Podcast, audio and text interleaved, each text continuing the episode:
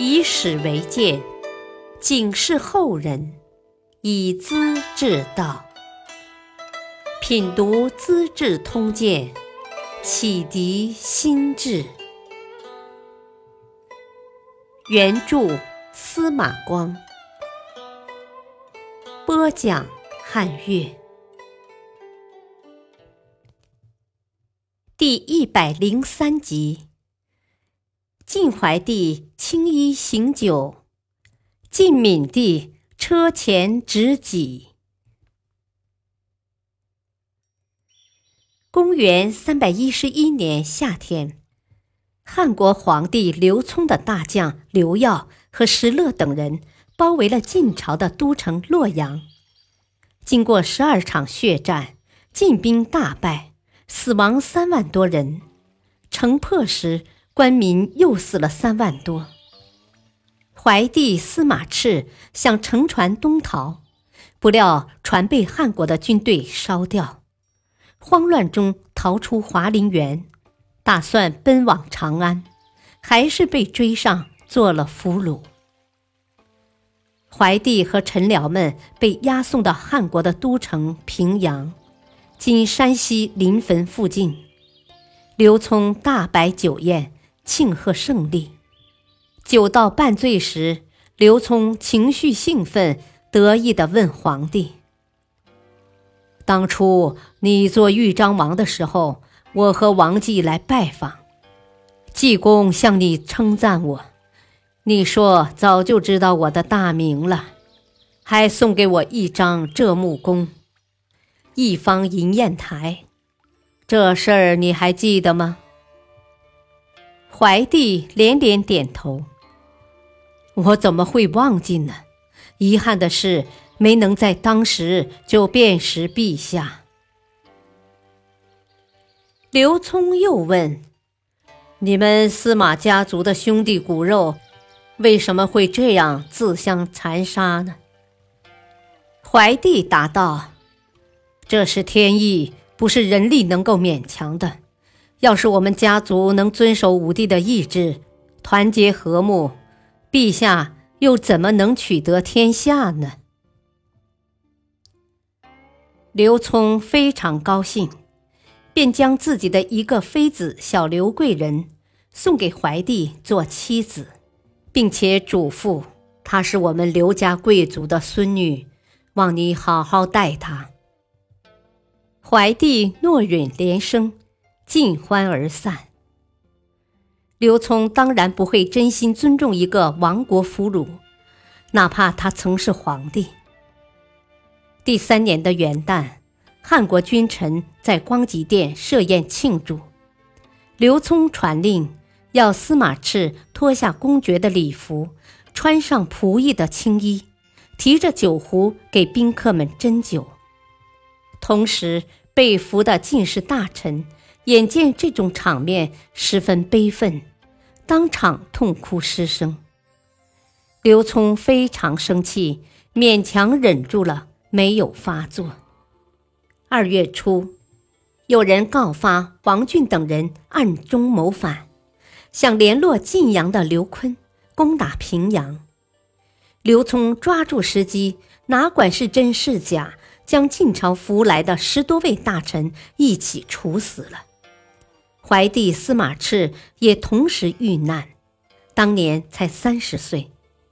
他做了六年皇帝，其中两年当俘虏。他死后，刘聪马上将小刘贵人又收回后宫了。四月间，怀帝的凶信传到长安，皇太子司马邺扶丧举哀，继承帝位。他是西晋的最后一位帝王，史称闵帝。当时的长安城中一片凄凉，人户不到一百，遍地长满荆棘和野蒿。城中的晋朝君臣、公司合起来只有四百牛车，没有礼服和印绶。皇帝即位那天赐给大臣的印章都是桑木刻的。三年后，汉国的大司马刘耀向长安发起进攻了。他先占领泾阳，俘虏建威将军鲁冲，十分高兴。会见时，请他一起饮酒，大声夸赞：“我得到将军，可说如虎添翼呀！夺取长安不成问题了。”鲁冲是晋朝的名士，听了刘耀的夸赞，回答道：“我是进士的将军，国家丧败。”还想活命吗？你要看得起我，就让我早点死吧。刘耀很感动，哦，鲁将军不愧是忠臣义士啊！当即递上宝剑，许他自杀了。散骑常侍梁伟也同样被俘，他的妻子兴氏相貌美丽。刘耀召见兴氏，打算强娶。刘氏嚎啕大哭：“丈夫已经死了，妇人哪能苟且偷生？要是再跟别人，将军难道不觉得卑贱？”刘耀也很赞赏：“你真无愧为结义之女呀！”又许他自杀了。接着。刘耀攻陷长安外城，城内没有粮草，斗米值黄金二两，活人吃死人，军士不断逃亡。太仓中还剩有几十个煮酒用的曲饼，仆射屈允也找出来磨粉煮粥，送给闵帝吃。冬天，闵帝向仆射哭诉：“，如今到了穷途末路。”不如忍辱投降，挽救活着的人吧。第二天，皇帝坐着洋车，光着背脊，口含玉璧，跟在棺材后面，出东门投降。